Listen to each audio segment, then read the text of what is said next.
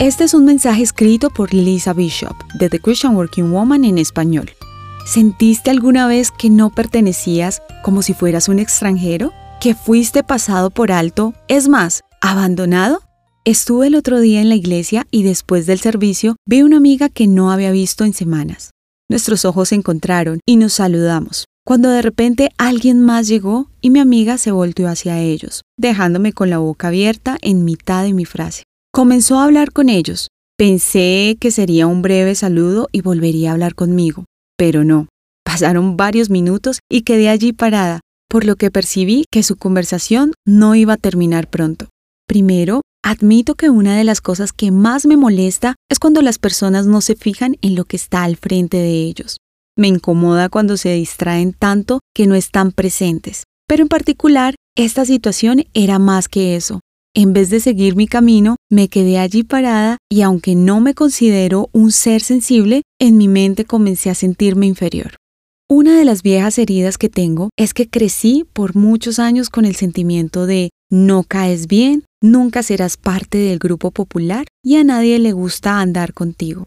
Y aunque en Jesús he logrado mucha sanidad, una de las estrategias del diablo es tomar pensamientos viejos y presentarlos de nuevo en otros contextos intentando que caigas en sus mentiras.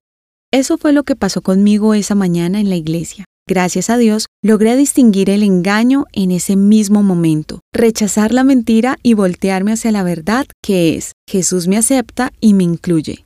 La Biblia en Primera de Pedro 5.8 nos pone en alerta diciendo, practiquen el dominio propio y manténganse alerta. Su enemigo el diablo ronda como león rugiente, buscando a quien devorar resístanlo, manteniéndose firmes en la fe, sabiendo que los creyentes en todo el mundo soportan la misma clase de sufrimientos.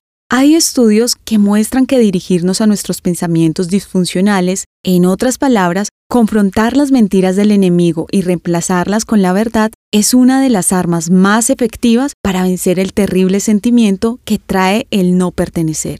Entonces, ¿a quién escuchas?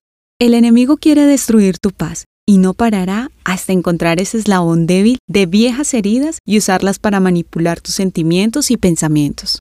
La única persona que merece ocupar tus pensamientos es Jesús. Ve a Él y entrégale tu mente en oración.